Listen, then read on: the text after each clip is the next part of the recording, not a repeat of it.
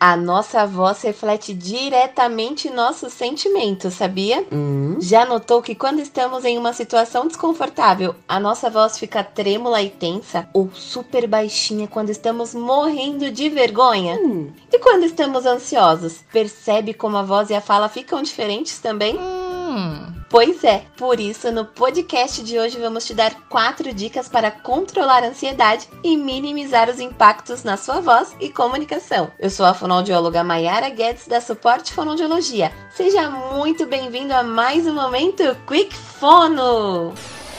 10,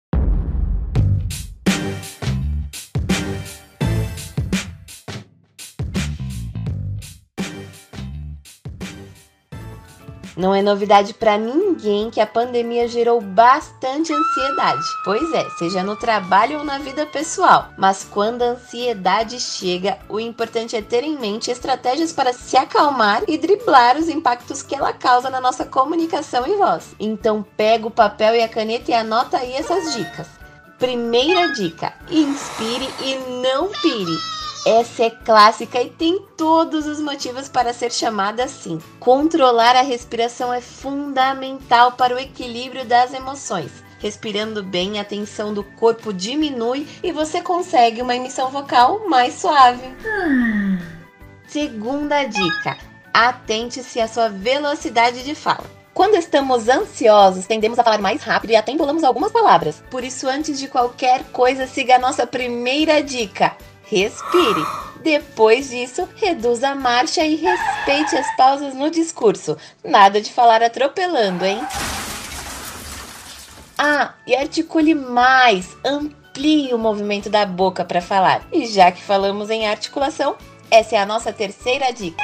Observe a sua articulação. Uma boa articulação é essencial para que a sua mensagem seja compreendida e para que você passe a imagem de segurança e domínio do assunto.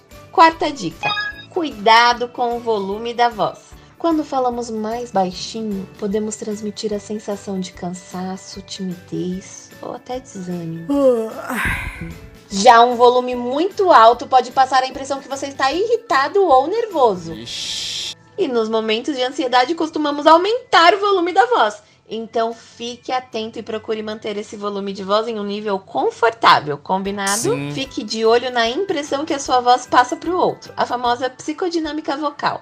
Mantenha essa impressão positiva e procure uma comunicação eficiente, mesmo em momentos de ansiedade. Para te ajudar, separe um tempo para fazer algo que goste. Afinal, cuidar do emocional também é cuidar da sua voz. E se tiver alguma dúvida, a Suporte Fonoaudiologia está pronta para te atender. Nossos canais de atendimento estão na descrição deste podcast. É só chamar. Até mais!